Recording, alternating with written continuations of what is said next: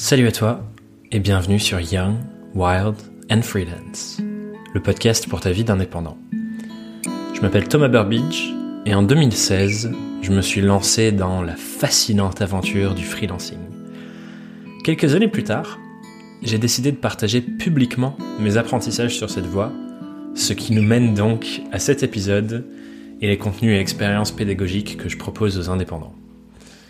Aujourd'hui, j'ai le plaisir de recevoir Aurore B, avec qui on partage cette volonté de montrer les coulisses de notre activité pour cette superbe conversation que tu t'apprêtes à écouter. Aurore est illustratrice, mais quand on regarde son activité, on voit surtout qu'elle produit de plus en plus de contenu sur l'envers du décor de son business, où elle raconte tout ce qui se passe, tu peux dessiner avec elle, enfin bref, elle montre quasiment tout ce qu'elle fait. Et dans cet épisode, on décortique l'évolution de son activité, de ses premiers clients jusqu'à sa vision et les stratégies qu'elle imagine pour les prochaines années. On offre tous les deux un regard aussi sur nos coulisses et pourquoi ça nous parle autant de construire notre business en public qui est le titre de cet épisode. Tu verras, c'est vraiment ce que fait Aurore. À ce sujet d'ailleurs, je partage régulièrement mon retour d'expérience précis et détaillé sur ma propre évolution dans mon business, dans mon état d'esprit aussi, face à toutes les nouvelles étapes qui m'attendent sur la route. Je partage tout ça dans ma newsletter toutes les semaines.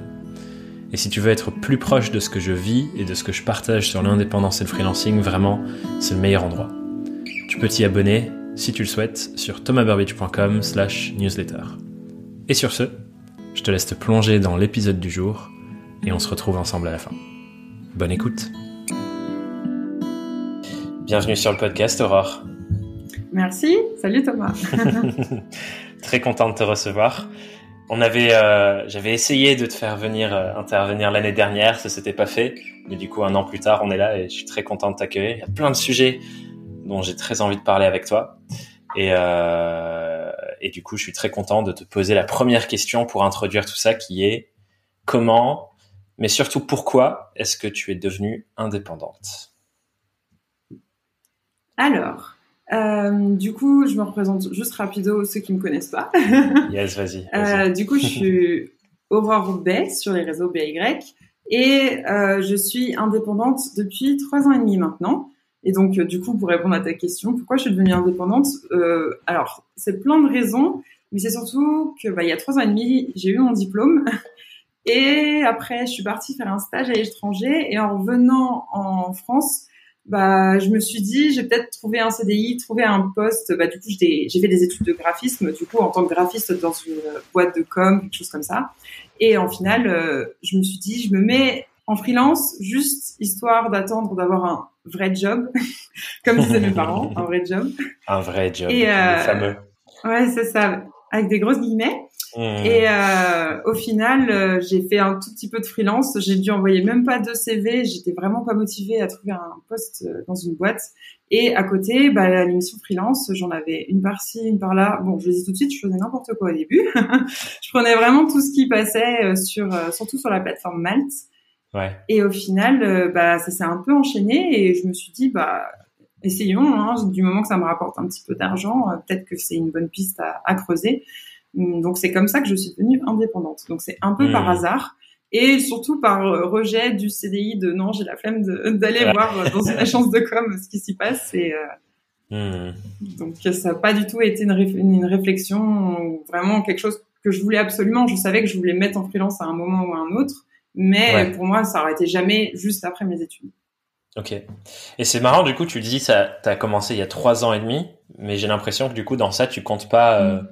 les toutes premières missions que tu avais fait à côté de tes études euh, en 2016, je crois. La première fois que tu vas sur euh, Upwork à l'époque. Ouais, c'est ça. Euh, bah non, je le compte pas forcément parce que c'est pas des missions qui se sont bien passées déjà. Ok. Et euh, et du coup, c'était vraiment à côté des cours et je, et je considérais même pas ça comme un job. Pour moi, c'était un peu de l'argent de poche que je faisais. Et comme ça s'est mal terminé, ça, ça, ça, a coupé court très rapidement. Ils m'ont dit bon bah on paye ça et puis basta, ciao. Et du coup dans ma tête c'était pas pas du freelancing quoi. ok, ouais. C'était pas une expérience qui validait euh, ah c'est cool, j'ai envie de faire ça. C'était presque le contraire du coup.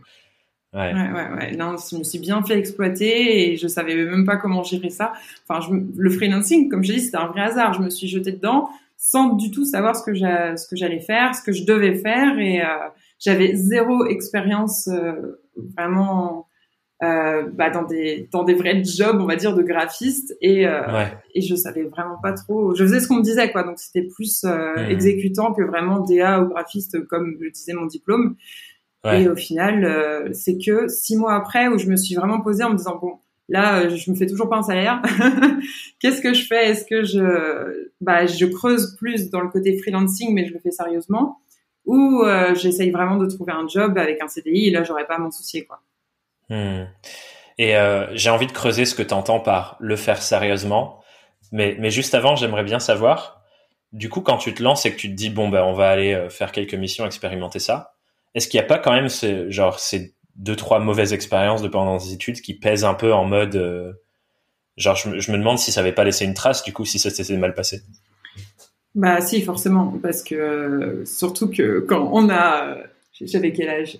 22 ans, un truc comme ça, et que la première expérience se finit en pleurant au téléphone, euh, non, ça donne vraiment pas envie de continuer. De continuer.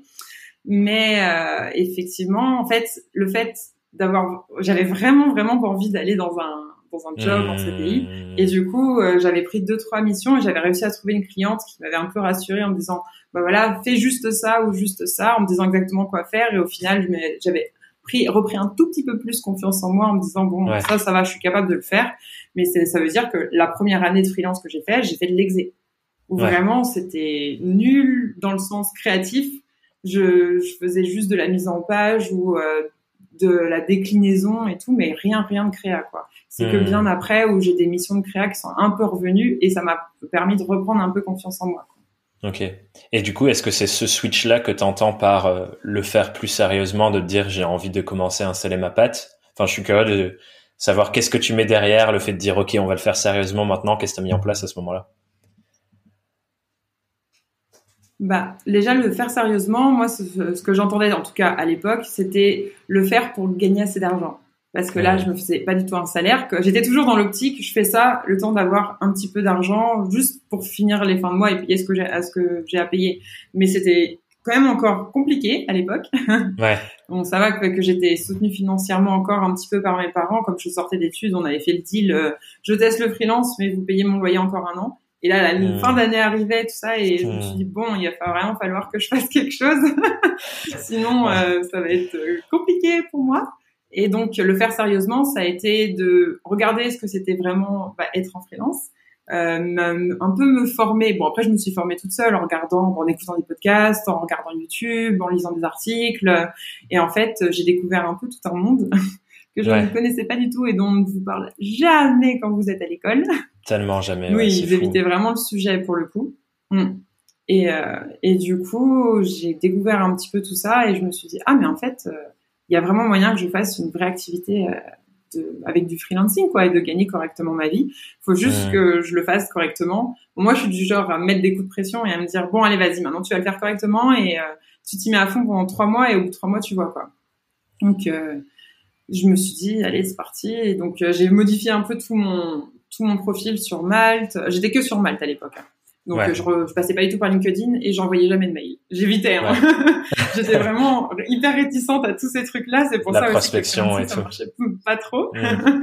ouais, je connaissais pas tous ces trucs-là. Du coup, j'étais juste dépendante de Malte.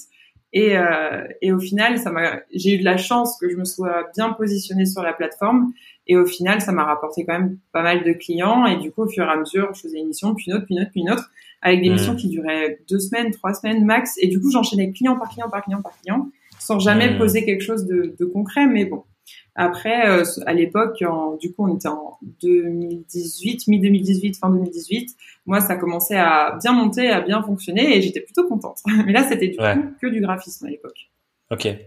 Et du coup, justement, comment euh si on regarde en arrière, et j'imagine il y a peut-être des gens qui nous écoutent qui en sont dans cette phase de euh, au début quand t'enchaînes l'émission, tu prends un peu ce qu'on te propose par la pression financière, euh, qui est exactement ce que ce que tu décris là, et je pense que c'est le, le cheminement de beaucoup de freelance au début, ça a été mon cas. Mm. Euh, voilà, je pense qu'on passe tous par cette case au tout départ. Comment tu dirais que tu as fait ce switch ou alors comment tu aurais pu peut-être mieux le faire, mais si on regarde en arrière, de se dire j'ai envie de passer de cette phase où je fais que de l'exécution, je fais que ce qu'on me dit, et aller vers j'ai envie de construire un projet qui me ressemble davantage et, et être plus créatif du coup dans, dans ton cas, il me semble. C'est quoi ce que tu as mis en place et qu'est-ce qui t'a aidé à le faire ou qu'est-ce qui t'aurait mieux aidé peut-être à l'époque? Bah après, euh, ça, c'est un process qui dure encore aujourd'hui, hein, de bien définir et de savoir mmh. exactement ce que je veux faire. Donc, ouais, je pense que ça s'arrête jamais. ouais, voilà, ça s'arrête jamais, mais c'est vraiment où j'ai réalisé, je réalise de toute façon petit à petit, donc euh, depuis 2018, euh, un peu tous les trois quatre mois en me disant ah mais en fait mon métier c'est ça en tant que freelance et c'est pas ça. Et du coup, j'essaye un petit peu, on va dire, d'affiner au fur et à mesure des années. Donc même là, après trois ans et demi, je suis encore en train d'affiner. Donc c'est pour dire qu'effectivement, ça prend beaucoup beaucoup de temps.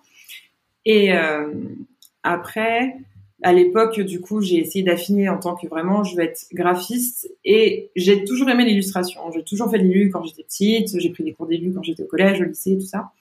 Et, euh, et j'avais vraiment ce côté créa qui me manquait, en fait, qui a commencé à vraiment manquer dans mes missions, où j'en avais juste assez de faire de la mise en page et des choses qui me plaisaient pas trop. Donc j'ai essayé de remettre plus d'illustrations dans mon portfolio pour qu'on m'appelle pour ça. Donc 2019, je n'ai fait que de l'illu, mais que de l'illu. Gra côté graphisme, euh, graphisme c'est-à-dire euh, faire des illus pour des sites web, pour des applications, pour de la com en interne, tout vectoriel. Euh, donc quelque chose où il fallait s'adapter à la charte graphique du client. Donc déjà j'avais réussi un gros step d'affinage, donc c'est-à-dire faire que de dans le graphisme. Et après en 2020 j'ai encore réaffiné, mais ça a vraiment été un petit à petit. Mais aussi à l'époque en 2018 quand j'ai commencé, je savais pas que je voulais faire de l'illu. Donc le truc est, c'est pas bien effectivement de prendre tout et n'importe quoi. Enfin c'est pas bien surtout pour nous, mais c'est bien dans le sens où on teste plein de choses et on voit ce qui nous plaît le plus. Parce qu'effectivement il y aura tout de suite des choses où on va se dire à la fin de l'émission non mais ça plus jamais de la vie. C'était horrible. Et il y a des choses où on se dit ah bah ça euh, je suis plutôt déjà je suis bon dans ce que je fais puis j'aime bien et ça s'est super bien passé le client était hyper content bah peut-être que c'est mon truc au final Ouais, et tu joues euh, un peu à chaud-froid euh, de tester quoi. Exactement. Moi, c'est un peu comme ça, en tout cas, que je l'ai vu et que je le vois un peu aussi. Bah, j'ai plusieurs amis du coup depuis, euh, depuis le temps qui se sont mis aussi en freelance. Et euh, donc, c'est pas une mauvaise chose de toucher un petit peu à tout au départ, mais bien prendre en compte à la fin de chaque mission qu'est-ce qui nous a plu, qu'est-ce qu'on referait, qu'est-ce qu'on ne referait pas, et, au final, affiner son offre comme ça aussi, quoi. Ouais. Du coup, ce que j'entends dans ce que tu me dis, c'est que le premier pas que tu avais fait, c'est de te dire si j'ai envie de faire davantage d'illu, il faut que ce que je montre de mon travail reflète ça et tu as commencé à réinjecter des choses dans ton portfolio qui montraient ça. Ah oui, bah c'est à cette époque-là où je me suis un peu remise à illustrer pour moi, mais au début c'était l'illustration complètement faite pour ajouter à mon portfolio. De toute façon, hmm. j'étais bien consciente que sur Malte, ce que je montrais, c'était ce pourquoi on m'appelait. Donc euh, j'ai juste commencé à faire des illus. Je voyais des sujets qui me plaisaient en regardant Dribble, des choses comme Beyoncé. Et euh, j'aimais bien. Du coup, je me suis dit, vas-y, je refais le même sujet d'illu, mais avec mon style à moi. Enfin, avec mon style vectoriel, hein, c'était rien à voir avec ce que je fais aujourd'hui. Et je le mets sur mon portfolio. Je fais des faux projets comme, comme quand on faisait à l'école, en fait. Hmm. Mais avec des choses dont je suis vraiment à l'aise, vraiment capable de faire et dont j'ai envie que les clients me payent pour, quoi. Ouais, ouais, ouais. Et... Euh et je me demande du coup si aujourd'hui, avec le recul et ce que tu as fait depuis, euh, du coup ça fait deux ans et quelques maintenant, est-ce que tu penses que il y aurait d'autres choses que tu aurais pu faire complément, de complémentaire à ça? Parce que du coup, ce que j'entends, c'est tu étais sur Malte et bah, les gens te trouvent sur Malte, regardent ton portfolio, t'appellent pour ça, donc c'était forcément super logique de mettre à jour ton portfolio. Est-ce qu'il y a d'autres choses que tu penses que tu aurais pu faire autour pour amplifier le message un peu? Bah complètement. J'aurais pu euh, déjà essayer de faire un site web complet parce que je suis même pas sûre que j'avais un site web à l'époque. faire un LinkedIn, essayer de prospecter, d'avoir un portfolio PDF aussi pour pouvoir prospecter aussi par mail, tout ça. Tout ça, je le faisais pas du tout et du coup, j'ai la bêtise que j'ai fait, c'est d'être complètement dépendante d'un site. Ouais. Et bah ça m'a valu deux fois de suite euh, la bah, de, le fait de plus avoir de taf d'un coup, parce que c'est bien euh, les plateformes comme ça, mais on peut pas être dépendante que d'un seul que d'un seul canal, quoi. Ouais. Et, euh, et du coup, c'est ça. Avec le recul, maintenant, je me suis dit, en fait, j'aurais dû mieux m'éduquer encore sur ce qu'était le freelancing. Et j'entendais bien dans les podcasts et tout qu'il fallait euh, prospecter, mais je me disais, ça sert à quoi Ça marche très bien, Malte. Non, hmm. grosse bêtise. Hmm. Mais c'est trop intéressant. Parce que je pense, tu vois, c'est super simple entre guillemets de tomber dans ce truc de quand t'es en cours de mission, tu dis mm. ah ben c'est bon ça tourne et t'es pas en train de poser les fondations pour les missions d'après, ce qui fait que euh, il y a ces effets dents que je pense plein de freelances connaissent et qui nous donnent aussi euh, cette perception un peu sociétale que euh, être indépendant ou être freelance c'est super précaire, euh, ça se trouve du jour au lendemain t'as plus de taf pendant six mois et ça crée de la peur et tout. Mais je pense que ça vient assez principalement de ça, tu vois. Genre quand t'es en mission, tu mm. cherches pas pour après et tout d'un coup t'as plus rien et du coup faut chercher et se bouger. Sauf que les effets ils viennent à long terme et, euh, et du coup c'est hyper important d'avoir des fondations solides qui permettent la récurrence de trouver des missions ou la récurrence euh, avec les mêmes clients.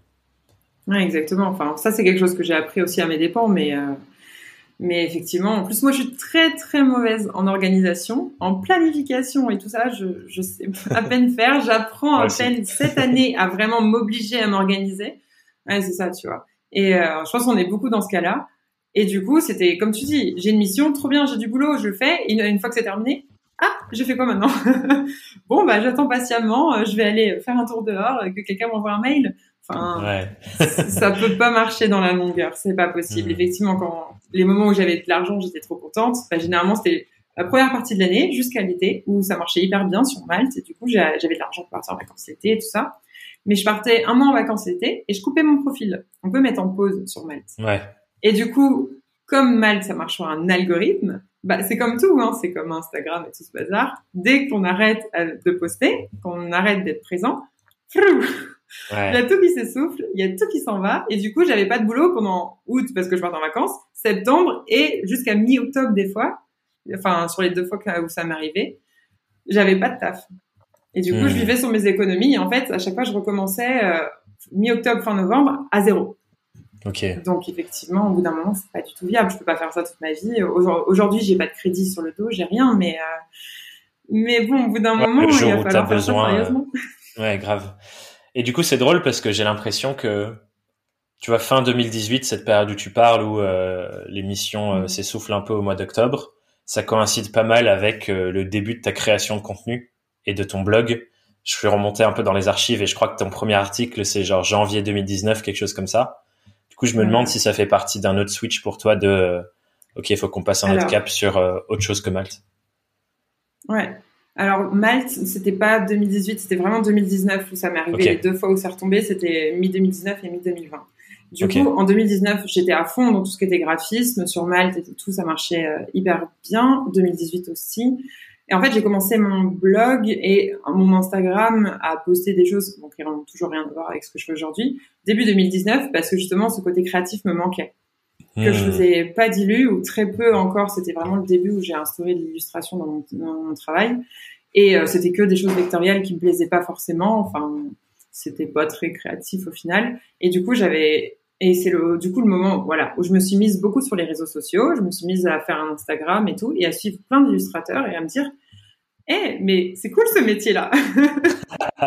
Moi aussi. ça, ça m'intéresse pour le coup, et c'est bien différent de ce que je fais aujourd'hui. Donc, hmm. euh, si je, si je faisais la même chose, tiens, donc au début c'est pareil, hein, c'est comme avec le freelancing, j'ai fait n'importe quoi, j'ai fait tout à l'envers, euh, j'ai commencé par faire une boutique en ligne alors que j'avais pas d'audience. Enfin c'est pour moi des choses aujourd'hui où je me dirais mais non t'as tout fait à l'envers, c'est pas du tout euh, comme ça qu'on faisait, mais c'est pas grave, j'ai testé et tout. Et puis ça m'amusait bien à l'époque de pouvoir écrire des articles que personne ne lisait à part ma mère et ma grand-mère. du coup euh, j'ai fait ça au fur et à mesure. Et c'est vraiment après, du coup, mi-2019, où, comme je te disais, je suis partie en vacances et tout, et que tout s'est effondré, euh, tout s'est effondré. Voilà, pour pendant deux mois, j'ai pas eu de travail. Relativement, quoi. Et euh, que je me suis dit, ah bah tiens, voilà, je vais faire euh, un peu plus Instagram, un peu plus ma boutique, et puis, euh, bah, c'est sûr que quand on regarde Insta comme ça, les illustrateurs qui postent beaucoup, qui ont une grosse ambiance et tout, bon, ça fait des années qu'ils font ça, mais ils ont l'air de bien vivre de ça. Et ça me plaisait plus, c'était quand même beaucoup plus attractif que ce que je faisais un peu tous les jours. Donc, euh, Hmm. Ça a commencé un peu à, tourner euh, dans ma tête en me disant ah mais euh, ce serait quand même pas mal que j'essaye de vraiment me remettre à ça. J'ai l'illustration, je suis pas hyper bonne. J'aime bien illustrer, mais je suis pas non plus euh, assez bonne pour pouvoir proposer euh, à des clients de faire ça vraiment à 100% que l'illustration et dans mon style. Je, je m'en sentais pas du tout capable à l'époque. Et, euh, et du coup, bah, je, je continue quand même l'émission graphisme, un peu d'illustration vectorielle, tout ça, jusqu'à début 2020. Ok. Où là, il y a eu un gros changement, bah, en, pratiquement que grâce au confinement, qui a fait que j'ai pris 20 000 abonnés en deux mois sur Instagram. Waouh! Ah ouais. Euh, c'est énorme, énorme. Et, et, du coup, en, en, fait, en 2020, pour la nouvelle année, je m'étais dit, bon, si je veux vraiment me mettre à l'illustration, de toute façon, il n'y a pas de secret. Quand on veut être bon dans quelque chose, il faut... Il faut euh, faire, faire, faire. Il faut pratiquer, il faut faire. Donc, je m'étais dit, en, un peu en rigolant, du style, je vais faire une illustration par jour en 2020. bon, je, on fait ce qu'on peut, hein, mais au final, j'ai réussi. Parce qu'il y a eu le, les confinements, enfin, il y a eu toute l'année 2020 qui a fait qu'on est beaucoup resté chez nous et qu'au final, bah, je passais mes soirées dans mon canapé à faire de l'illustration, de l'illustration, des choses qui me prenaient pas beaucoup de temps, mais qui m'ont permis de m'entraîner. Je postais tout sur Instagram et c'est monté, c'est monté, c'est monté. Et, euh, et hmm. mi-2020, je commençais à être, bah, j'avais du coup un peu plus de 20 000 abonnés. Et là, je commençais à recevoir des mails intéressants avec des propositions de missions vraiment euh, avec de l'illustration dans mon style. Et là, j'ai accroché ma chaise et j'ai fait, ok, là c'est le moment où jamais il va falloir faire quelque chose parce que ça commence vraiment à arriver et alors que j'étais pas prête. Hmm, et, euh, et, du coup, ça, arrive toujours. Ah, ça, déjà mais prêt. Bah, bien sûr.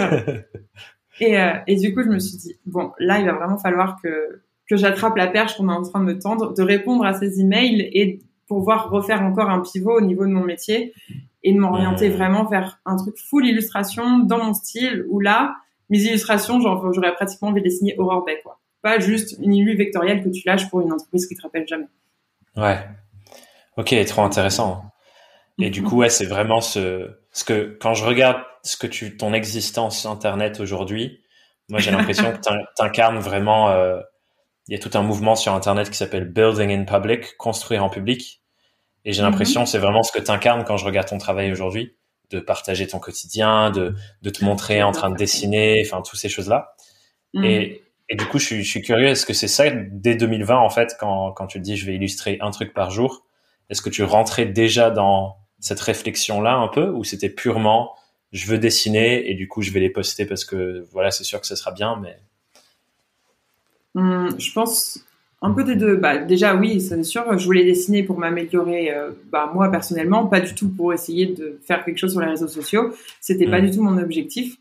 Mais euh, je voulais, dans ma tête, je pense que début 2020, je te dis, j'avais beaucoup vu bah, sur Insta, sur euh, Behance et tout, des illustrateurs qui en vivaient, qui étaient bien, qui, qui avaient vraiment développé leur style, et ça me donnait vachement. Du coup, je me suis vraiment mis l'objectif de faire une illustration par jour au début, mais pour moi, pour vraiment hum. m'améliorer. Et bah après, il y a juste eu toutes ces conséquences qu'il y a eu derrière bah, avec les réseaux sociaux qui ont fait que ça m'a ouvert de nouvelles portes que je n'avais même pas calculé au début quoi. Ouais. Donc euh, et et ce qui est drôle aussi aujourd'hui, bah effectivement, c'est de pouvoir remonter un peu dans le temps, comme tu disais, de, de regarder un peu la construction de d'où je suis partie, où je suis aujourd'hui, et euh, ça, je le faisais pas forcément consciemment au début. Maintenant, je le fais complètement en pleine conscience. Quoi. C'est pour ça que je fais des vidéos YouTube, c'est pour ça que je partage beaucoup en story et tout, parce que en fait, j'en suis encore loin dans mon objectif, s'il y en a un. Mais euh, c'est quelque chose qui va se construire au fur et à mesure et qui va être hyper intéressant euh, de, de, creuser. D'ici deux trois ans, je me dis s'il y a des personnes qui commencent au point où j'en étais au tout début dans deux trois ans et qui pourront tout refaire toute ma timeline et voir comment j'ai construit le truc et en combien de temps, comment je me suis pris pour gagner du temps. Enfin, franchement, moi, j'offre. Oui, je veux partager toutes ces choses-là parce que si j'avais, je pense qu'il y en avait déjà sur YouTube et tout à l'époque, mais si j'avais déjà un peu plus cherché à l'époque et que j'étais tombée là-dessus, bah, ça m'aurait peut-être économisé deux ans. Ouais, c'est clair, à reconstituer un peu le, mm. le comment de. Ça, c'est un truc c'est que, mm. que j'adore, euh, que je me suis énormément appliqué à moi-même. Cette espèce de réflexe de aller chercher des gens qui incarnent ce que j'ai envie d'incarner ou qui font ce que j'ai envie de faire et essayer de déconstruire le modèle de euh, ok euh, quand ils en étaient à mon à mon stade qu'est-ce qu'ils ont fait en premier qu'est-ce qu'ils ont fait en deuxième? Ça oriente un peu les questions que je te pose d'ailleurs parce que tu vois je pense que quand on voit ton contenu sur Insta ou sur YouTube il y a plein de personnes qui se disent ah c'est trop bien ce que fait Aurore. Moi aussi j'aimerais un peu comme toi avant quand tu regardais d'autres personnes. Bah faites-le c'est trop bien. bah ouais, mais moi je le fais toujours hein, je me fais des fiches avec des gens. Où je regarde leur site, leurs réseaux sociaux et tout. En fait, euh, bah, je me suis mise à Notion euh, cette année et du coup, depuis, je mets tout là-dedans et je me fais des fiches de personnes que j'admire ou je trouve le boulot trop cool, que ce soit en illustration ou autre chose. Hein. Des fois, c'est, bah, il y a aussi beaucoup de YouTube, YouTubeurs, tout ça. Et je j'essaye de redéconstruire où ils étaient, à quel moment, enfin à quelle année dans, ah, à quelle année ils ont commencé, qu'est-ce qu'ils ont fait en premier, un peu quelle stratégie ils ont mis en place aujourd'hui, enfin tu sais déconstruire, de faire vraiment un travail presque d'analyse pour essayer de, mmh. de, comprendre un peu comment ils fonctionnent. Et puis moi, ça me permet aussi de me former. Trop intéressant. Parce que mon boulot n'existe pas en soi d'être un peu illustratrice, un peu youtubeuse, un peu Instagram, un peu machin, un peu truc. Ça n'existe pas comme ça. Enfin, jamais je pourrais trouver une formation qui me dise exactement comment faire. Donc, bah, il n'y a pas de choix. Il faut que, faut que je me documente. Il faut que j'analyse d'autres personnes pour essayer de comprendre comment ça fonctionne. et euh, du coup, je fais, je fais beaucoup ça. J'aime beaucoup faire ça. ouais. Et en vrai, c'est trop intéressant. Moi aussi, j'adore. Euh, et, et, voir qu'est-ce qui me parle le plus chez telle personne et comment je peux incarner ça. Moi, je l'ai beaucoup fait, par exemple, sur, euh, sur la prise de parole en public. Moi, 2020, c'était une année qui était censée être une année de prise de parole présentielle. On sait ce qui s'est passé, du coup clairement ça n'a pas été du tout mon année 2020. Mais euh, j'ai retombé sur euh, un enregistrement d'une de mes de mes conférences que j'ai donné début 2020 à Paris, où je disais euh, cette année ce sera l'année du présentiel et j'avais mis un, calendrier de toutes les confs que je voulais faire. Et pour faire ça, je m'étais beaucoup entraîné à euh, regarder des gens qui me fascinaient sur scène et essayer de décortiquer comment ils bougeaient, comment ils parlaient, à quel moment ils mettaient des pauses, comment ils construisaient leur discours et, décortiquer comment ils faisaient pour me dire ok bah il faut que je fasse pareil quoi. Et, euh, ah mais c'est super bien aidé. Hein. Ouais c'est fascinant, j'aime trop faire ça. Ah bah exactement, moi je suis exactement comme ça dans ce, dans ce côté-là parce que bah, on a tous des rôles modèles dans la vie. Depuis qu'on est petit, on prend exemple sur d'autres personnes et tout. Ouais. Et effectivement, pourquoi on nous apprend pas ça plus tôt? Qu'on fasse consciemment qu'il faut copier les personnes qui nous inspirent et où on voudrait, j'allais dire, être les mêmes personnes. Non, c'est pas, c'est pas vraiment le bon terme. De toute façon, c'est pas possible. c'est pas possible de toute manière, mais aller un peu dans le même sens que ces personnes-là pour arriver là où elles sont aujourd'hui. Enfin, moi, j'ai pas peur de le dire. J'aime bien. Je suis carriériste, je suis ambitieuse. j'ai des oh, ah, J'ai des, des objectifs très clairs en tête et euh, du coup, je les note, je décortique au maximum, je me fais des stratégies et tout. Ça, c'est tout nouveau aussi chez moi. Comme je disais, je suis très nulle en illustration. Euh, en illustration. Ah, en organisation. en illustration, je suis mal foutue. Hein. et, euh, et ça me permet de d'apprendre, quoi. Donc, non, hmm. c'est hyper intéressant d'apprendre des autres. Et c'est pour ça que, effectivement, tous les gens qui partagent tout, qui sont très ouverts et qui, qui partagent la réalité de leur travail, de vraiment comment ça se passe tous les jours. Moi, j'adore, j'adore regarder ça, plus qu'une une version un peu enjolivée, vraiment euh, mignonne. En plus, bah, dans l'illustration, création, il y en a beaucoup qui font bah, des, des, comment, des vidéos YouTube, Instagram, tout parfait, tout beau et tout. C'est très bien, mais c'est pas c'est pas les backstage. Moi, c'est les backstage qui m'intéressent parce que moi, je veux faire la même chose que toi. Regarder ce que tu fais, c'est super, mais c'est pas ce qui m'intéresse en soi.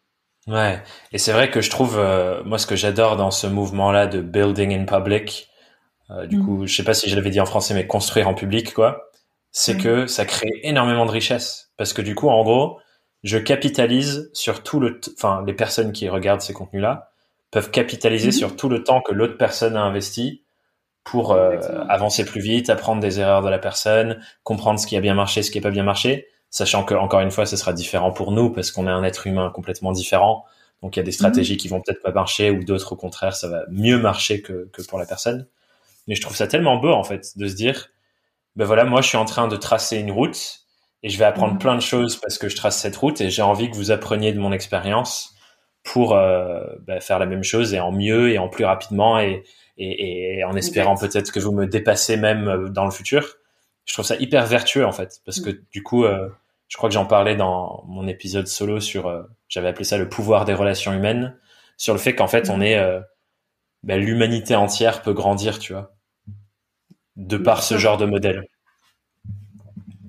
ah, moi je suis persuadée que de toute façon l'époque des requins comme on disait avec tout le monde qui gardait ses secrets pour lui et qui parlait à personne pour être successful, mais juste tout lui tout seul dans son coin, elle n'existe plus. Enfin, il faut qu'on la fasse disparaître cette époque parce qu'effectivement, ça crée des différences, ça crée des, des j'allais dire des groupes vraiment, enfin ceux qui ont réussi, ceux qui n'ont pas réussi, ceux qui s'y connaissent pas. Enfin, c'est pas ça le but. Le but, c'est effectivement de créer une communauté, d'être tous on est tous sur les réseaux sociaux, donc soyons tous sociables, soyons tous dans le partage pour qu'on réussisse tous. Enfin, qu'est-ce que tu as à perdre de toi si tu réussis, que ton voisin il réussisse aussi de toute manière, comme tu disais on est tous différents, on a tous notre personnalité. Il y a de la place pour tout le monde, surtout si on arrive après à, aller dans un truc vraiment très particulier qui nous intéresse de, de fou, comme moi. moi, je suis vraiment illustration, freelancing et euh, et tout ce qui est création, euh, tout ce qui est autour des créatifs, quoi, avec ma chaîne YouTube, tout ça. Du coup, mon voisin, même s'il a envie de faire la même chose que moi, il ne fera pas exactement les mêmes sujets. Il va avoir ce sujet à lui qui l'intéresse beaucoup plus. Donc en soi, il n'y a aucune concurrence à avoir. Grave, grave, parce qu'ils pourront jamais faire du horror B et toi, tu pourras jamais faire euh, du euh, machin, machin, quoi. Hmm. bah, c'est ça. Ou s'ils hmm. essayent, ils le feront, mais en moins bien, et du coup, bah, ils vont juste se casser la gueule. Donc, euh, autant qu'ils fassent un truc qui soit, qui soit 100% eux, et là, ils y arriveront. ouais, c'est clair, c'est clair. Et il y a un autre truc que je trouvais trop intéressant là-dedans, que, parce que du coup, en préparant l'épisode, j'ai, j'ai un peu retracé tout ton Instagram, tout ton blog et tout. Et je me suis rendu compte, en fait, que finalement, d'être dans cette démarche de création de, de contenu et de documenter ton parcours et tout, bah, c'était aussi une sorte de portfolio vivant de, de ton travail. Ça, ça, met en avant tes illustrations, parce qu'à chaque fois, tu illustres, euh, des fois c'est tes couvertures YouTube, des fois c'est des posts Insta pour faire passer tel ou tel message. Donc ça met en avant ça, ça met en avant ta créativité, ça met en avant euh, l'application de, de, de, ta création sur des, des modèles particuliers. Euh. Et en fait, c'est ça que aujourd'hui, j'imagine, tes clients euh, viennent, te, viennent, viennent acheter chez toi en mission. C'est aussi, bah voilà, je vois ce que Aurore est capable de faire. Et, et comme tu le mets en scène, bah, ça permet de mieux montrer et en plus d'être dans cette capacité de production plus poussée que si tu fais juste mm. pour ton portfolio et après j'attends. Du coup, je trouvais que c'était un autre euh, beau bénéfice de tout ce travail que tu as fait sur le contenu. Bon, après, c'est vrai, mais c'est vrai dans mon cas, parce que moi, je veux, je veux faire de l'illustration, mais pas que l'illustration. Je suis aussi plus bah, dans la création de contenu, j'aime bien euh, bah, faire des vidéos YouTube, du coup, parler en public, tout ça, mais c'est pas vrai pour tout le monde non plus. Donc, moi, si je le fais, c'est effectivement, comme tu dis, c'est pour me construire un portfolio et pour montrer que j'ai envie de faire ça. Mais je comprends bien que quelqu'un qui bah, pas envie de faire de la vidéo ou pas envie qu'on l'appelle pour parler à une conférence ou quelque chose comme ça, qu'il le fasse pas. Ça, c'est absolument normal. Moi, c'est juste que je veux pas être illustratrice, enfin, je veux pas être que illustratrice. Il y a vraiment d'autres choses qui m'intéressent. Et effectivement, le fait bah, d'avoir une chaîne YouTube, ça m'a permis d'avoir, de faire des lives pour Adobe sur YouTube, d'avoir un blog, ça m'a permis de faire deux, trois articles aussi en, collaboration avec euh, des marques ou euh, d'autres choses en illustration. Enfin, d'avoir des illustrations sur Instagram, ça m'a permis aussi de faire euh, du sponsoring et de faire euh, du contenu illustré pour des marques. Enfin, chaque chose effectivement a une utilité. Il y a des choses que je me sers plus que d'autres, comme Instagram par rapport à mon blog, mais euh, c'est que des choses qui me plaisent et que j'ai envie de faire forcément. Donc hmm. oui, ça alimente une sorte de portfolio. ouais, ouais, ouais. Bah, c'est la diversité de ce que tu as envie de faire dans ton activité et du coup hmm. ça ça vient nourrir toutes ces pièces. Mais, euh, mais je trouvais ça, cool de voir ça, ouais. Et de voir aussi bah, l'évolution de ton style et de tes envies et, et tout mm. ce qui suit finalement ton parcours, quoi. C'est assez, euh, c'est organique finalement. Et je trouvais ça assez intéressant de voir justement ce côté. Euh, on parlait de chaud-froid tout à l'heure, ça. T'as des branches qui, ah, bah, qui viennent se construire. tu rajoutes des briques petit à petit. c'est sûr que mm. moi j'ai pas bah, j'ai pas de stratégie maintenant un peu un peu plus mais j'ai j'ai pas envie non plus de m'en tenir à une stratégie très très définie on voit beaucoup sur les réseaux sociaux enfin je, je parle toujours d'Instagram c'est parce que je connais très bien l'appli que par exemple tous tous les gens qui sont coach ou qui ont une application ou une entreprise ils font un Instagram qui est très ordonné avec vraiment euh, tout est planifié tout est prévu à l'avance et tout voilà moi, je suis pas comme ça. Au début, un moment, je me suis dit, il faudrait que je le fasse. Et après, je me suis dit, non, parce que c'est pas une entreprise. Mon Instagram, c'est une personne. Et, je, et si je fais ça, je perds tout le côté un peu naturel, backstage et tout. Et euh, au final, effectivement, je change d'avis tous les six mois. ça, ça, évolue très vite que des fois, on se demande. Enfin, je pense qu'il y a bien des gens qui doivent regarder mon contenu, euh, tu sais, qui, qui l'ont pas vu pendant quelques mois et qui reviennent et qui font oula, c'est quoi ça? Je reconnais plus du tout. Bah après effectivement je me cherche encore et euh, j'essaye plein de choses. Il y a des choses qu'au final six mois après je me dis mais pourquoi t'as fait ça? Ça va pas donc j'archive hop là j'enlève. Donc euh, je sais pas si ça me sert ou si ça me dessert. J'arrive j'ai pas encore assez de recul pour savoir exactement. Mais en bah, tout cas je m'aime c'est sûr bah ce qui me vient c'est que ça marche très bien pour toi euh, je crois que tu as plus de 60 000 abonnés aujourd'hui sur Insta? Non. Non, non, 40. Pourquoi, je sais pas pourquoi j'ai 40, ok, j'avais ce chiffre en tête. Mais bon. je, je, vois dans le futur. mais non. T'arriveras à 60 un jour.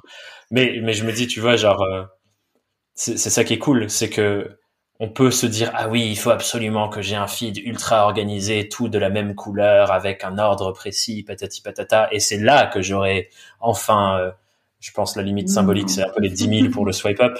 Mais tu vois, toi, c'est un contre-exemple, et il y en a d'autres qui vont être un autre contre-exemple.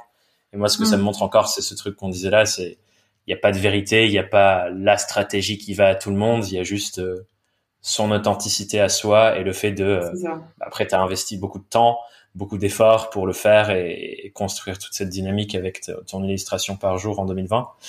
Donc ça fait aussi la différence d'être juste régulier. Mais je pense que la régularité, mm. elle vient aussi du fait de suivre ses propres contraintes qui nous vont. Genre quand on se met la contrainte de il faut mm. absolument que celui-là soit... Moi je le fais même, hein, tu vois, il faut que celui-là il soit mm-hmm. rose clair, celui-là il soit rose foncé, là il y a une photo. Mais je vois que des fois ça freine l'élan de création que si juste j'étais en mode bon, allez, mets tout ce que tu veux dessus quoi. Mais après, faire ça aussi, c'est parce que tu dis pas la même chose que moi, ce que je raconte, tu vois. Moi, je m'adresse à qui, toi, tu t'adresses à qui? Donc, forcément, les gens ne sont pas sensibles aux mêmes images. C'est juste ça, en fait. Moi, je m'adresse aux illustrateurs. Donc, des belles images, ils savent les faire aussi. Donc, c'est peut-être pas ça qui est intéressant. Que toi, tu t'adresses à des freelances, mais pas forcément dans la création. Et du coup, tes images, elles sont quand même très travaillées avec un certain graphisme et tout, et tu, tu promotionnes un média. Donc le, le fait d'avoir justement ton identité, ça veut dire que même les gens, même en swipant très rapidement, tu vois, sur Insta, ils, vont voir ton, ton image rose claire passer, ils vont faire ah nouvel épisode, c'est bon. c'est pas, c'est juste pas la même chose quoi. Ouais, c'est clair, c'est clair. Euh, et... ça, trouve en testant de toute manière, et en essayant de connaître un peu ce qu'est bien notre audience, en essayant, en, en, analysant un petit peu aussi, euh, et en faisant ce qui nous plaît surtout. ouais. Et en se ramenant à soi, clairement. Et euh, mm. Il y a, y a, un autre sujet que je voulais voir avec toi, et tu en as un peu parlé à, différents moments dans notre conversation, là notamment le moment où tu disais euh, j'ai commencé à ouvrir une boutique en ligne avant même d'avoir une audience. Et c'est drôle, je suis remonté dans ton historique et j'ai trouvé ton tout premier produit, qui était un tote bag, et c'était 2018, je crois que tu l'as sorti, je me suis noté la date, euh, un truc comme ça. et, euh, ouais, avec les toucans, exactement. Et c'est exactement, c'est celui-là. et du coup, t'en as parlé un peu là, et t'as parlé du fait que t'as commencé à faire euh, de l'illustration sponsorisée pour des boîtes sur ton Insta. Enfin voilà, avec le temps et cette nouvelle démarche de création de contenu que tu as, euh, j'imagine que tes sources de revenus euh, bah, dépassent que l'émission client.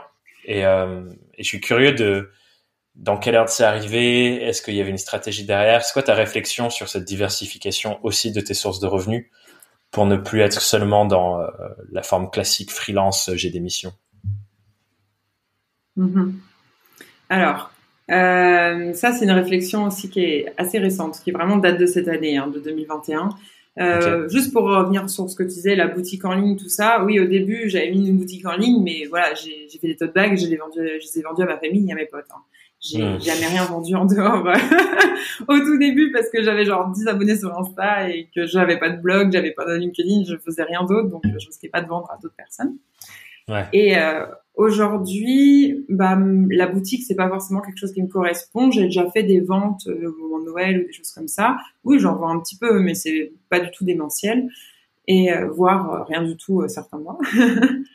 et mais du coup, ce qui m'a plus convaincu qu'il fallait que je diversifie mes revenus, mes sources de revenus, mais diversifier aussi ce que je faisais. Donc pas faire que des missions clients, mais faire aussi d'autres choses à côté. C'est bah, déjà mes deux expériences, je te disais avec Malte, que quand tu l'arrêtes pendant un mois, il y a tout, tout qui s'écoule. Ouais. Donc euh, ça, ça m'a bien mis deux fois une bonne baffe en disant oh non, tu peux pas faire ça, c'est pas possible, c'est pas viable sur le long terme. Et euh, maintenant aussi, c'est parce que bah en fait, en faisant YouTube, en faisant YouTube, en faisant des vidéos YouTube, je regarde de plus en plus forcément des vidéos YouTube et je vois beaucoup tous ces gens, euh, beaucoup des Américains qui, qui te disent euh, pour euh, monter un business. Donc on va on va plus loin même que d'être juste freelance et de faire des, des missions clients. Pour monter un business et vivre de ton entreprise, il faut forcément avoir plusieurs sources de revenus ou tenter tout seul en tant que créateur de contenu. Bon, je mets des guillemets parce que ça veut tout et rien dire créateur de contenu, mais et du coup, euh, j'essaye de mettre en place là vraiment maintenant des stratégies pour essayer de ne plus avoir que des missions clients. Surtout que plus ça va, moins ça m'intéresse. Hmm. Donc euh, ça va dépendre bien sûr des missions. Il y a des choses où je peux pas juste ne pas dire non, c'est trop cool, vous faites une super boîte ou quelque chose comme ça. Et il y a des choses où franchement, si je pouvais, si je pouvais, je m'en passerais. Donc moi c'est ça que j'ai envie de bah, d'éjecter, de d'éliminer quoi. Ouais. C'est tous les jours. Essayer d'éliminer, ouais, d'essayer de voir qu'est-ce que je peux mettre en place euh, comme autre source de revenus pour essayer de ne plus dépendre de, des clients, ne plus dépendre euh, des missions freelance pour vivre, quoi. Donc ça, c'est quelque chose qui est très très récent. Bah, J'en ai parlé un petit peu sur ma chaîne YouTube avec tout ce qui est euh, les stocks illustrations, les revenus passifs, toutes ces choses-là. Parce qu'il y a très peu de contenu là-dessus en français j'en ai pas vraiment trouvé sur YouTube. On en parle un petit peu, mais c'est très surface. Les seules personnes qui creusent vraiment ces sujets-là, bah, dans le freelancing en tant qu'entrepreneur, c'est que les Américains, on va savoir. Mmh. Donc, je me suis dit, euh, non, c'est pas juste. Moi aussi, j'ai envie d'en profiter et de faire profiter aussi les gens qui me suivent. Pourquoi nous, on pourrait pas faire ça? Surtout qu'illustrateur, c'est un, il y a l'étiquette métier précaire euh, en, énorme et que c'est compliqué, tu peux pas vivre de l'illustration, tout ça. Et moi, j'ai envie de dire, bah non, en fait, euh, déjà, je vais essayer de le faire. Je veux y arriver. On va voir si j'y arrive. De justement diversifier mes sources de revenus en tant qu'illustratrice pour pouvoir apprendre aux autres comment faire.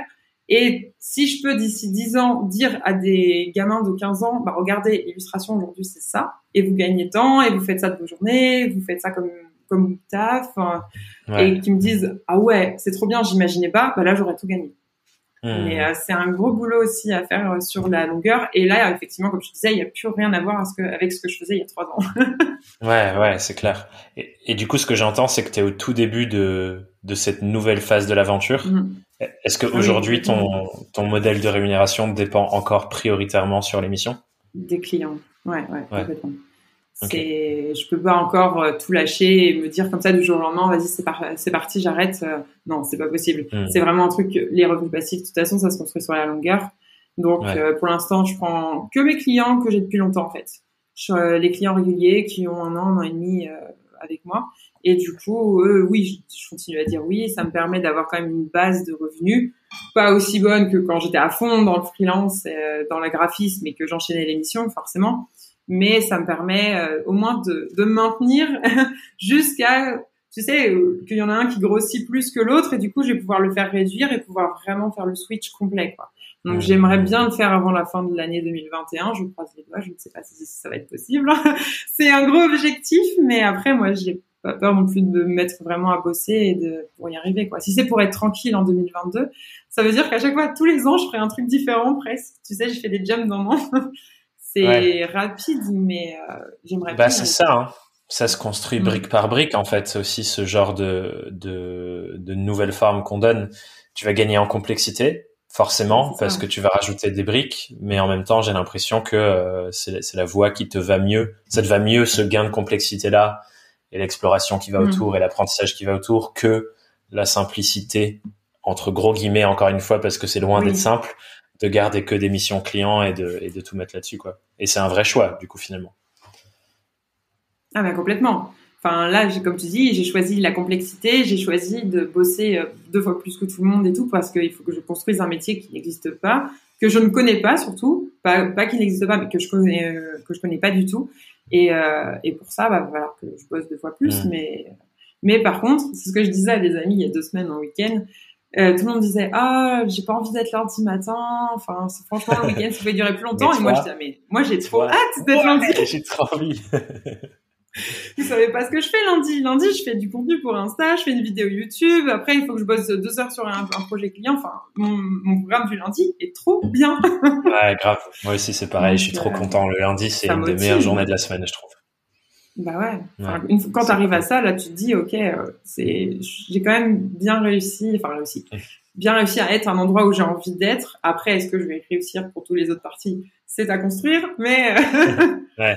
c'est déjà pas du Coup, euh, Du coup, j'aimerais bien juste essayer qu'on qu'on transmette à ceux qui nous écoutent euh, un peu ta stratégie, la direction que tu prends. Tu te dis aujourd'hui, je dépends majoritairement de mes clients j'ai envie de construire d'autres sources de revenus autour. Mhm. Et tu as parlé de euh, des stocks illustrations, donc c'est euh, créer des illustrations qui sont sur des plateformes ensuite que les gens achètent. Euh, tu as parlé aussi récemment du fait que tu commençais à monétiser ta chaîne YouTube, même si au début on sait que monétiser une chaîne YouTube c'est c'est très mhm. petit, c'est une question de centimes. Mais je suis curieux de si tu te dis fin 2021 j'aimerais être euh, davantage dans ce modèle-là c'est quoi les axes que tu priorises et c'est quoi les, stratégies que tu penses mettre en place pour ça? Si ça te va de les partager, Alors,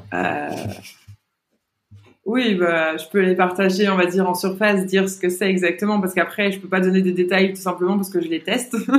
si je vous dis des bêtises, après, dans un an, vous, tu vas revenir me voir en me disant, mais qu'est-ce que tu disais déjà? N'importe quoi. Je dis, ah, bon, d'accord. Donc, en gros, ce serait, euh, oui, YouTube, comme tu dis, monnaie, faut pas trop compter sur la monétisation de YouTube. Hein. J'aimerais bien, si je peux gagner 100, 200 euros par mois avec YouTube, je serais très contente. Hein. Je, ne pas sur plus que ça. Mais par contre, tu vois, en faisant des vidéos YouTube, je vais attirer des sponsors euh, pour faire, bah, du coup, des partenariats avec des marques. Donc, ouais, sponsoring, c'est en anglais, donc plus partenariat. De l'affiliation aussi. Donc euh, ça, ça c'est un moyen de gagner de l'argent, d'être affilié. Tu sais ce que c'est, ouais. Où tu cliques sur le lien, euh, cliquez sur le lien et pour pouvoir acheter euh, le produit ou cet abonnement-là. Et toi, tu gagnes une petite commission derrière. Donc effectivement, ça change rien pour l'acheteur, mais toi, ça te fait gagner un peu d'argent. Et du coup, de, ça te permet d'avoir de l'argent pour créer plus de contenu derrière, pour remettre tes liens d'affiliation. Euh, après, faire des, du coup, du freelancing en petite dose, du style, comme je disais, il y a des quelques missions, quelques projets où tu peux pas dire non. et tu as envie de les prendre, quoi qu'il. Voilà. Dans, et tu as envie de les prendre. Donc ça, tant qu'il y aura des choses qui me plairont vraiment, je les prendrai. Le reste, mhm. j'aimerais bien mettre de côté. Puis j'aimerais bien pouvoir euh, faire des cours, des cours en ligne, des choses comme ça autour euh, du freelancing ou l'illustration. Donc ça, c'est pareil. C'est pas un truc que j'ai encore mis en place. C'est quelque chose que je, je creuse. Je suis en train de regarder bah, pour pouvoir, pourquoi pas, faire des cours sur Skillshare ou sur Domestika, des choses comme ça. Ok. Euh, et puis après, qu'est-ce que j'ai mis?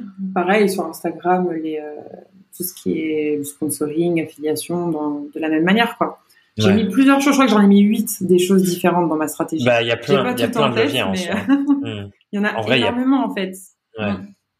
Et euh, dans ce que tu as dit, est-ce qu'il y en a un peut-être que tu vas prioriser? Ou tu te dis ça c'est la prio Tu parlais peut-être de chaque année faire une brique en plus. Est-ce qu'il y en a un où tu te dis 20, 2021 c'est plus ça? Bah, 2021, j'ai plus envie de me pencher plus sur YouTube parce que, en fait, je vois la différence maintenant entre Instagram et YouTube où la façon dont tu connectes avec les gens et comment tu partages les choses. en fait, sur Insta, tu as trop tendance, comme je te disais, à faire un joli feed et à t'arrêter là. Pour moi, un feed Insta, c'est ta vitrine. Donc, c'est ce que tu montres au premier abord, mais après, une fois que les gens ils rentrent dans ta boutique, qu'est-ce qu'il y a derrière? Donc ça, c'est les choses que je veux travailler, c'est euh, tout ce qui est les stories, peut-être faire des lives, des IGTV, aller plus loin que juste montrer une photo ou une image, parce que faire l'illustration, il y en a plein qui savent le faire, mais effectivement, qu'est-ce que tu peux encore donner un peu plus derrière? Et du coup, YouTube, c'est exactement dans cette stratégie-là de donner plus que de simples jolies images que les autres pourraient, pourraient aussi potentiellement faire. Mmh, et du coup, j'ai envie de construire vraiment une vraie audience aussi sur YouTube parce que ça j'ai l'impression que bah, je donne des infos aux gens et du coup, ils me répondent beaucoup plus. Les commentaires que j'ai, ils sont beaucoup plus gros, ils sont plus mmh. structurés, plus construits, alors que sur Instagram, je reçois pratiquement pas de messages. Mmh. Intéressant. Les gens, Peut-être c'est pas la même audience du coup, celle de YouTube est plus tournée éducation, pédagogie et donc dans une démarche d'apprentissage, mmh. alors que sur euh, Insta c'est peut-être plus inspiration. Ouais, je pense que c'est un petit peu euh, dans ce sens-là. Et euh, du coup, c'est des choses après qu'on se rend compte au fur et à mesure, à, force de poster et en voyant les retours de toute manière. ouais, bah ouais. Et, euh, et, du coup, bon, ça va peut-être être un peu challengeant ma question, mais si on se dit que là, t'en es là en 2021 et ton focus c'est la chaîne YouTube, peut-être commencer à monétiser, j'imagine, en premier par du sponsoring parce que ça sera plus intéressant en termes de, mm-hmm. de revenus à mon sens que la partie affiliation et, et monétisation publicitaire qui, bon, c'est des plus mm-hmm. petits montants si on se projette dans 10 ans, est-ce que tu as de la clarté sur euh, un peu la répartition idéale des différentes sources de revenus que tu aimerais avoir? En tout cas, de ta perception aujourd'hui, ce que j'imagine ça changera aussi. Oui, je pense que ça va beaucoup, beaucoup changer en 10 ans. Hein. J'ai beaucoup d'idées en tête, de choses encore à mettre en place, donc que je... Mais dans l'idéal. Mais euh, dans 10 ans, euh, dans l'idéal, 10 ans c'est tellement loin. Hein. C'est déjà, je dis dans 2 ans, ce sera pas mal, mais... Parce que, comme tu dis, dans 10 ans, ça a le temps de changer bah, au moins 10 fois si je fais une, un switch tous les ans. Mais euh, effectivement, si je pouvais faire euh, vraiment de la création de contenu à 80-90%, quand je bosse pour des marques, c'est vraiment des, des boîtes qui me font trop plaisir de bosser avec elles ou que ça vraiment ça me tient à cœur. Euh, si je pouvais avoir une boîte autre que mon activité freelance, Donc vraiment faire commencer une start-up, quelque chose comme ça à côté, qui soit toujours dans la même stratégie, mais vraiment avec un angle euh, un peu différent pour le détacher un peu de moi aussi. Hmm. Si je pouvais avoir un, je sais pas, un coffee shop, si je pouvais avoir tous ces trucs-là. J'ai 36 000 idées, donc dans 10 ans, c'est trop loin, je, je sais pas. Déjà, aujourd'hui, je me concentre sur construire une audience, euh, connecter avec les gens, essayer de m'améliorer encore en illustration pour pouvoir euh, bah, donner des cours ou des choses comme ça. Déjà, je pense que si j'arrive à construire une audience et une communauté qui, qui me correspond et qui me fait confiance, parce que bah, je, je, vais leur donner plein d'infos, bah là, je pourrais lancer des plus gros projets d'ici trois ans, mmh. cinq ans, euh, et, et, augmenter encore, on va dire, un peu euh, cette bulle autour de l'entrepreneuriat, de l'illustration, de la création euh, que j'ai envie de construire. Mmh. C'est intéressant que tu dises construire une audience. Est-ce que tu, tu considères pas que tu en as déjà une? Je suis curieux du coup. Euh, si, j'en ai déjà une, mais après, euh, en fait, sur Instagram, le fait que ce soit monté hyper vite, j'ai beaucoup de gens qui sont abonnés parce que je faisais des, des jolies images. Et du coup, c'est des gens qui ne regardent pas du tout, qui ne commentent jamais, qui ne font rien. Et donc, au final, euh, je pense que mon audience, elle est de 2000, 3000 personnes sur les 40 000 abonnés. Donc, en vrai, mon audience, elle est toute petite. Et, euh, et forcément, moi, la, ma cible idéale, c'est mon client idéal, comme on dit souvent. c'est des créatifs, plus particulièrement des illustrateurs qui sont en freelance. Et il y en a beaucoup encore. Et effectivement, là, aujourd'hui, j'ai l'impression que je suis plus dans un, dans un endroit où, où les gens, ils me voient comme la nana avec beaucoup d'abonnés. Mais non, moi, j'ai tout à construire, toute la confiance à construire autour en disant, bah, ok, j'ai peut-être beaucoup d'abonnés parce que je fais des illustrations colorées qui sont voilà. Mais à côté, j'ai envie de faire autre chose et il faut que je vous prouve que je sais, je sais le faire. Donc là, je suis trop intéressant. Dans, ce, côté-là. c'est trop intéressant. Il y a, il y a plein de trucs. pas du tout mon audience comme acquis. Hein. Mais c'est trop intéressant parce que j'ai, il y a plein de trucs que j'ai envie de, de dépackager de ce que tu viens de dire, plein de fils à tirer. Tu vois, le, le premier, c'est, je pense, on peut tellement facilement se dire de la perception extérieure que putain, Aurore elle a une audience de dingue, elle a 40 000 abonnés sur Instagram, c'est fou. Pas du tout. et que les gens se disent, waouh, j'en suis tellement loin, je peux rien faire. Donc déjà, ça, c'est un premier truc trop intéressant, en vrai. Mais il y en a un deuxième qui, du coup, est plus de ton côté, où tu dis, je pourrais faire des plus gros projets d'ici 3-5 ans quand j'aurai une plus grande audience. Et là, t'estimes à 2000, 3000 aujourd'hui, c'est ça? Ouais, je pense. Ok. Tu penses qu'il te faudrait combien C'est pas exactement. Tu n'as pas de chiffre exact. Ouais, ouais, c'est dur, à, c'est dur à mesurer, ouais, grave. Et tu penses qu'il te faudrait combien pour faire un, gros projet, selon toi? Je sais pas. Je sais pas combien, mais euh, après, sur euh, moi, j'analyse aussi pas mal les stats sur les réseaux sociaux et tout. Et quand j'aurai au moins 50%, après, je sais pas, c'est peut-être complètement débile de dire ça, mais 50% de mon audience qui soit un peu active et qui qui est vraiment intéressé dans ce que je dis, peut-être que là, ce sera le moment euh, de, de mettre ça mmh. en place.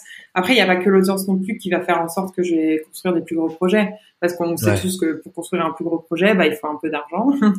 et pour avoir de l'argent, moi, moi j'aimerais bien que tous mes revenus passifs ils soient acquis et qui fluctuent dans le sens qui tombent tous les mois sans que j'ai besoin de trop m'y atteler. Et comme je sais que je vais faire des plus gros projets dans cinq ans, si aujourd'hui euh, je mets en place ce revenu passif et que d'ici cinq ans, ça me sort un bon salaire tous les mois sans rien faire, là, je pourrais changer et faire un gros projet à côté.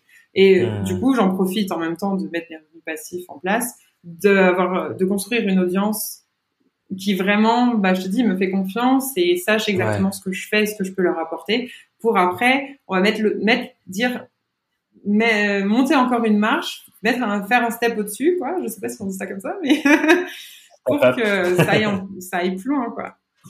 Je, je, préfère, on va commencer, je commence petit et j'essaye d'augmenter au fur et à mesure, mais euh, c'est déjà, j'ai déjà fait Insta, bon maintenant peut-être un peu YouTube et puis après on, on verra par la suite. De toute façon, comme je te dis, ça peut encore changer tellement de fois. Complètement. Bah après, effectivement, pour des modèles qui sont basés sur euh, euh, le sponsoring et ou l'affiliation et ou ce mm. genre de choses là, clairement le le nombre de personnes engagées, c'est c'est le facteur que que les partenaires cherchent quoi.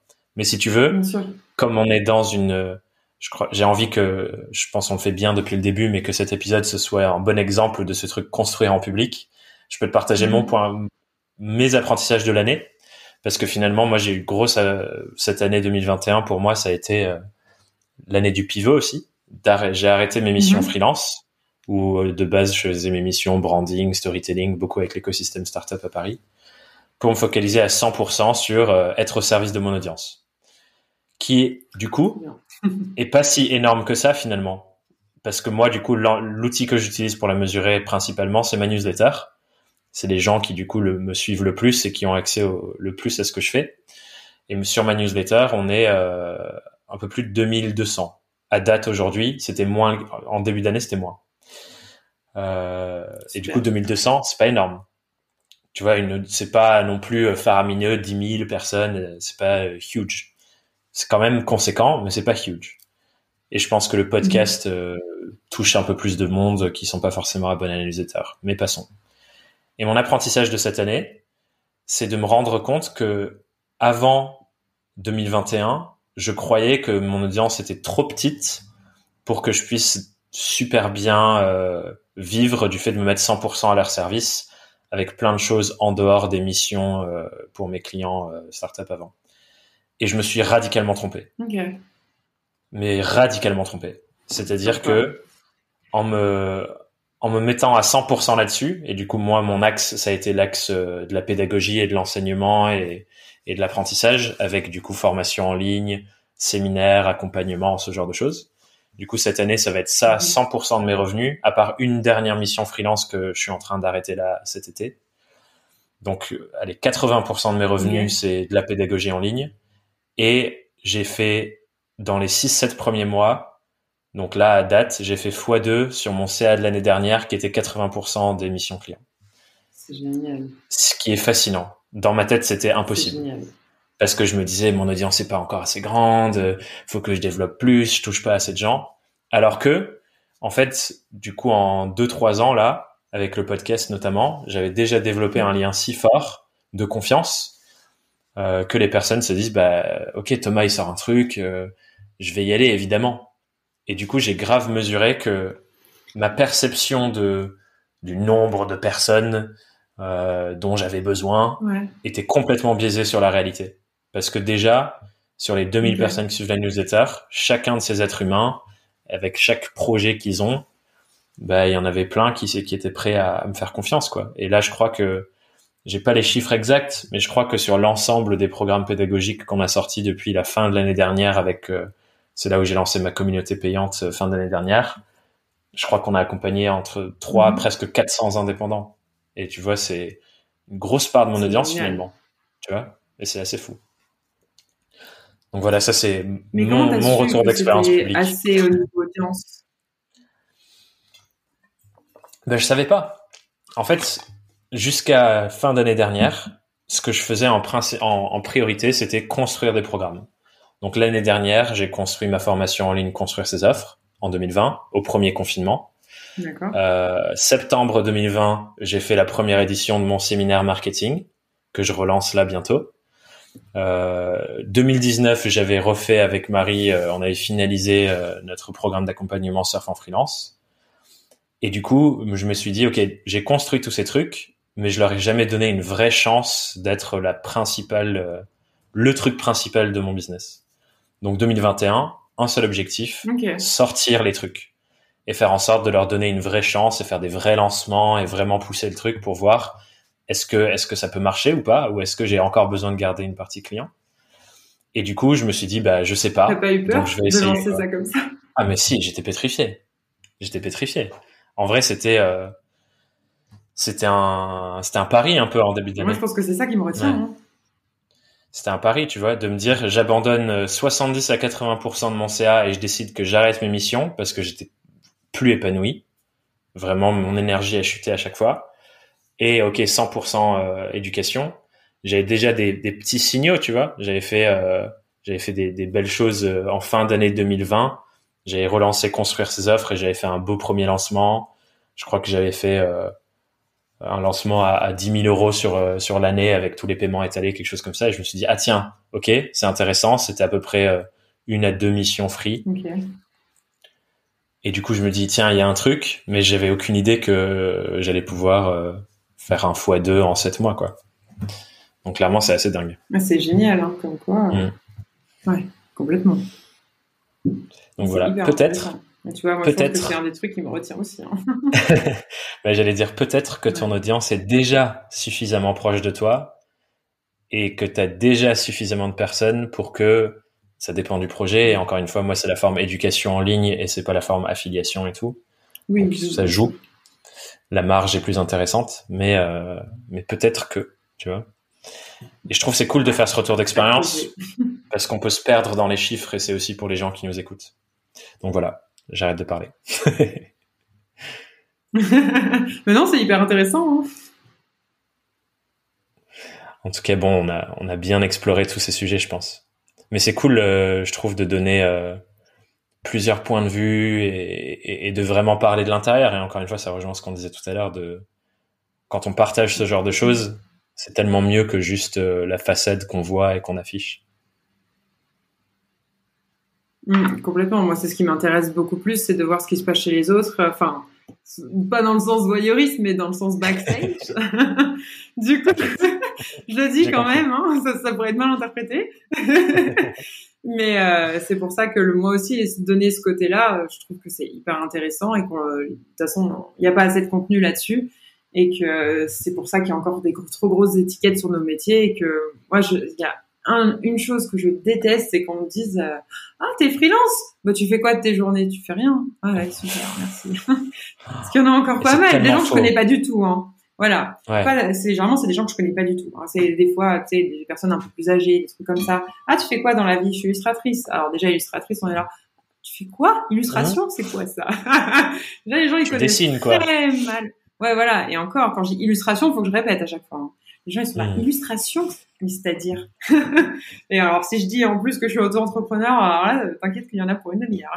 ouais, putain, c'est fou, c'est fou. Mais euh, c'est pour ça aussi que c'est cool. Si on peut déconstruire ça et justement montrer à la nouvelle génération que nos métiers, ce sont des vrais métiers, que tu peux très bien gagner ta vie, tu peux complètement t'épanouir et moi j'ai l'impression, après je sais que c'est toujours biaisé parce que j'ai beaucoup de freelance autour de moi, que tu es plus libre, mais après, euh, je te dis, c'est complètement biaisé, je pense aussi. ouais, grave. bon, en tout cas, j'espère que j'espère que cet épisode et, et, nos paroles à tous les deux euh, contribuent à déconstruire et contribuent à, à, mettre un peu plus de transparence tout ça, sur tout ça. En tout cas, j'ai l'impression qu'on a, j'ai l'impression qu'on a rempli un peu ça. Je te propose du coup, Aurore, qu'on arrive sur les euh, les questions rituelles de fin d'épisode, si ça te va. Euh, avec la première, qui est si tu étais face à Aurore qui se lance, donc il y a trois ans et demi, c'est son premier jour d'indépendance, ce serait quoi le conseil que tu lui donnerais avec toute ton expérience depuis?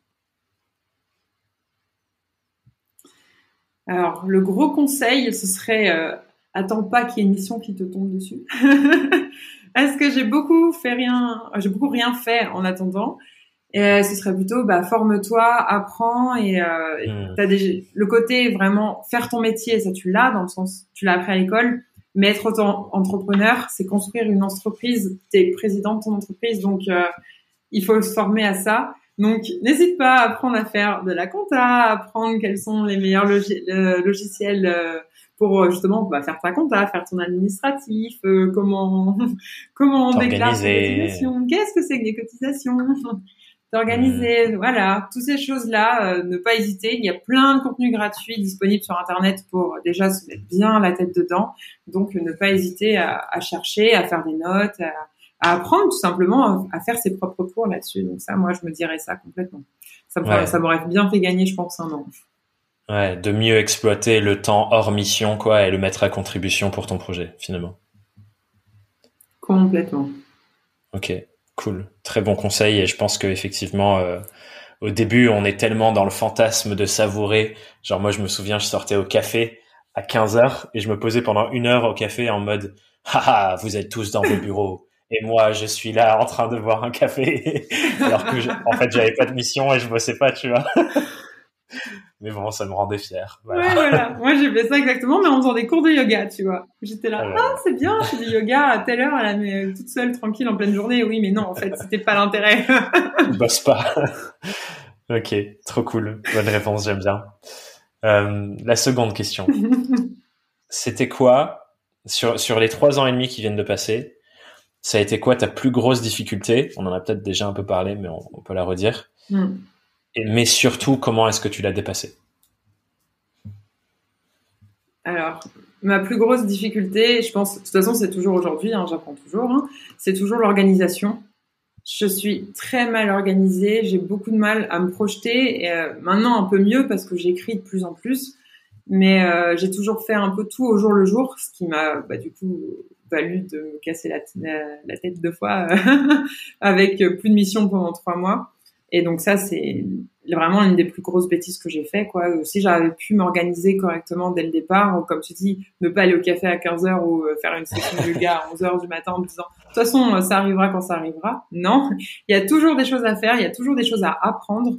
Donc ne pas hésiter même si faire des horaires un peu light mais quand même de s'asseoir et de prendre du temps pour s'éduquer et pour euh, pour s'organiser mettre une stratégie en place si on a envie d'en mettre une enfin il y a quand même pas mal de choses à faire et moi c'est vraiment ça Là, ce qui m'a un peu aidé à bien m'organiser, bah, c'est forcément, c'est toujours de m'éduquer. depuis que je euh, passe beaucoup de temps sur YouTube, je regarde beaucoup de, de, de vidéos sur ce sujet-là. Et euh, là, comme je disais, j'ai fait une formation Notion euh, il y a deux trois mois, et du coup, je me suis mise à fond sur cet outil-là tout noter, me faire des fiches, vraiment en allant de, comme je te disais, faire des fiches sur des gens pour analyser leur stratégie, jusqu'à me faire mes tout doux sur la journée et Hmm. faire des fiches, faire keep track, tu vois, même pour mes réseaux sociaux, je, je mets plein plein plein de trucs. J'essaye de, de, tout noter et du coup, forcément, tu as toujours des points qui, qui pop plus que les autres et du coup, ça me permet un peu de me dire, bon, ok, ça, c'est vraiment sur, le, sur quoi il faut que je travaille, quoi. Déjà parce que ça m'intéresse plus et parce que je le vois toujours partout écrit sur mon truc. Euh, ça veut dire que c'est un point, enfin, c'est une notion qui me le dit, quoi. C'est un point qui, qui vient tout le temps et du coup, c'est là-dessus qu'il faut que je travaille, quoi.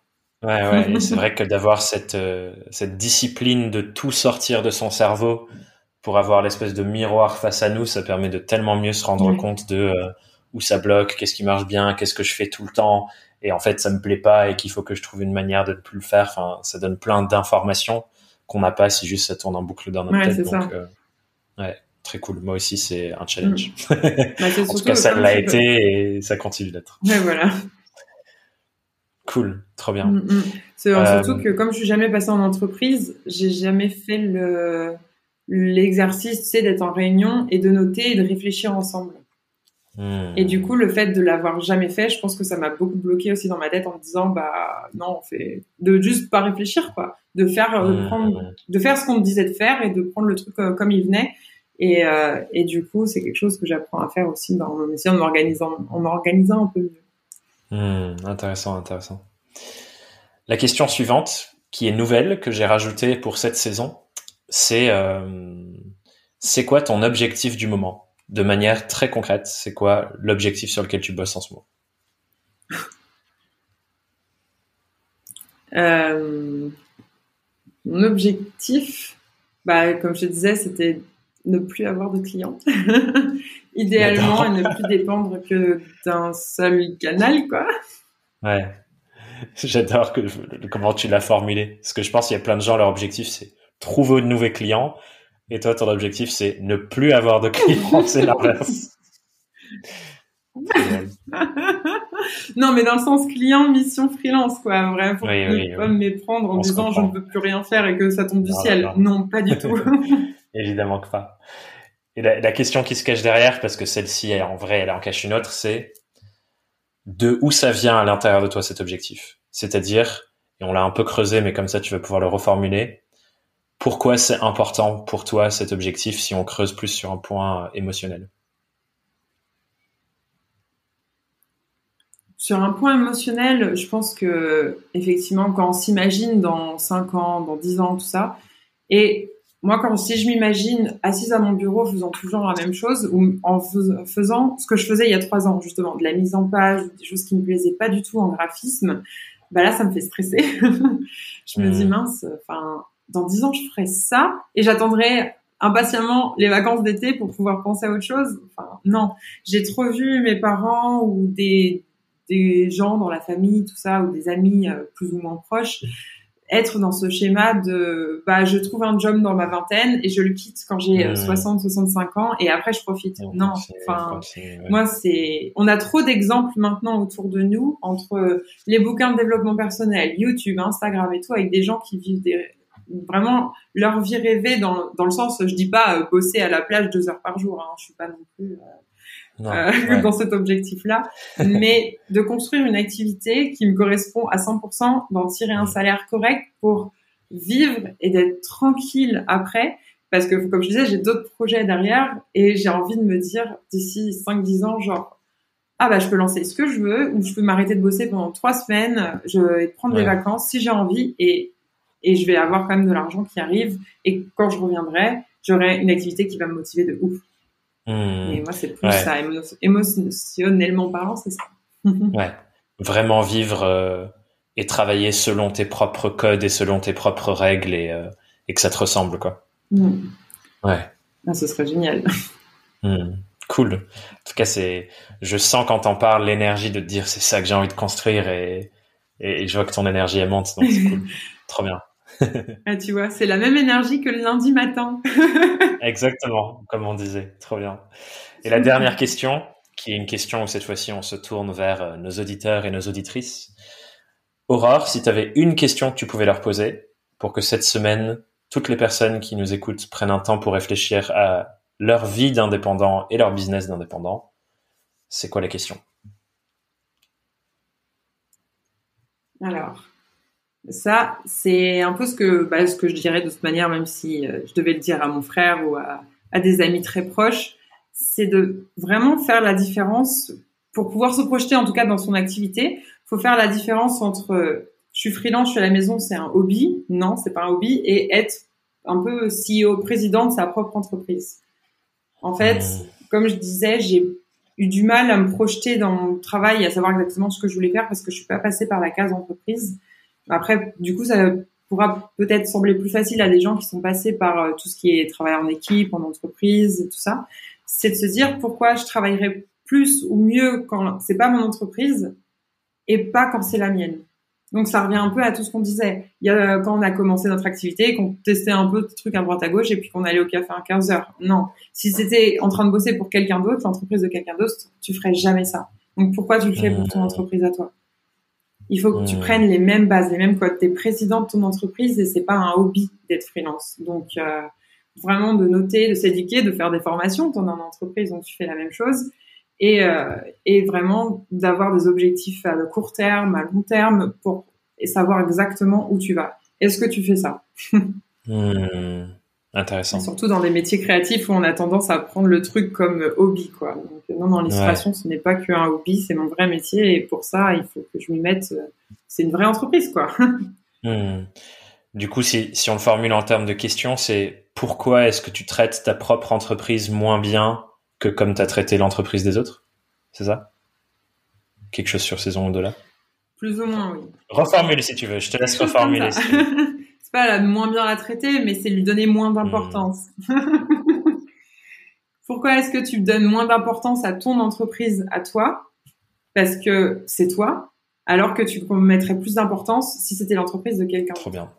J'adore. Super. Ça va faire réfléchir pas mal de personnes, je crois. Excellent. Merci beaucoup, Aurore, pour, euh, pour tout ce que tu nous as partagé aujourd'hui. Euh, c'était vraiment cool de discuter. Et si euh, certaines personnes veulent continuer de discuter avec toi, suivre ton travail, voir l'évolution de tout ce que tu vas faire euh, en 2021, où est-ce que je les envoie pour te suivre? Bah surtout sur Instagram, hein, sur Instagram et sur YouTube. De toute façon, c'est le même nom, c'est Aurore B B A Y, tout simplement. C'est facile. Très bien, on va suivre l'aventure YouTube alors, ça va être cool. Chouette. Ouais. bon, ben encore merci Aurore et euh, à très bientôt sur le podcast. Merci beaucoup Thomas. Ciao. J'espère que ce regard dans les backstage de l'activité d'Aurore et un peu sur la mienne aussi, surtout en fin d'épisode, ça t'a aidé à réfléchir à ton activité et son évolution. J'adore vraiment ce mouvement de construire en public qu'on retrouve beaucoup dans le monde anglophone et que j'aimerais voir de plus en plus émerger en francophonie également. Je considère qu'on a vraiment tous beaucoup à gagner à partager nos avancées, nos apprentissages, nos expériences respectives pour que tous ensemble on puisse progresser et faire des pas en avant. Et du coup, j'espère que cet épisode pourra potentiellement t'inspirer à en faire autant avec ton business et ton aventure de freelance. En tout cas, de mon côté, je continuerai à partager ici et dans mes autres contenus ce que j'apprends sur le chemin pour que tu puisses toi aussi continuer de grandir dans ton activité et dans ta vie d'indépendant. Et si t'en veux plus, n'hésite surtout pas à rejoindre les abonnés de ma newsletter hebdomadaire sur thomasburbidge.com slash newsletter. En tout cas, j'espère sincèrement que ce que je produis, ça t'aide d'une manière ou d'une autre. Et on continue l'aventure la semaine prochaine sur Young, Wild and Freelance. Bye bye